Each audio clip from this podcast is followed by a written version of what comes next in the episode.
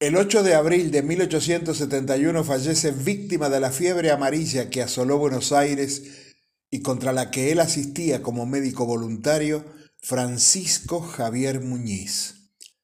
Nació en Buenos Aires el 21 de diciembre de 1795 este médico y científico argentino, destacado por su actividad médica e investigaciones epidemiológicas, zoológicas y paleontológicas. Es considerado el primer naturalista argentino.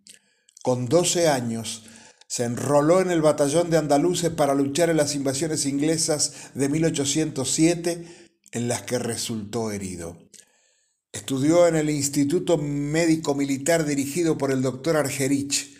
Se graduó de médico en 1822. En Chascomús organizó el primer hospital de campaña en 1825. En 1844 y por el bloqueo anglo-francés quedó la ciudad desprovista de vacuna antivariólica. Rosas le pidió ayuda. Muñiz se trasladó a Buenos Aires con su hija de pocos meses de vida, pero vacunada y con cuya linfa pudieron inocular a varias personas y restablecer el circuito vacunatorio. Sus investigaciones y descubrimientos de fósiles llegaron a Darwin, quien las incluyó en su libro, amén de forjar una gran amistad con el británico, toda epistolar.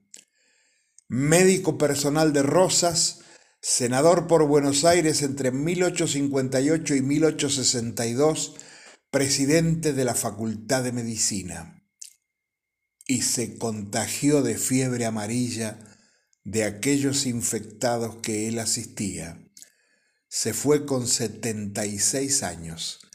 En Parque Patricios, el Hospital Público Metropolitano de Infecciosas lleva su nombre.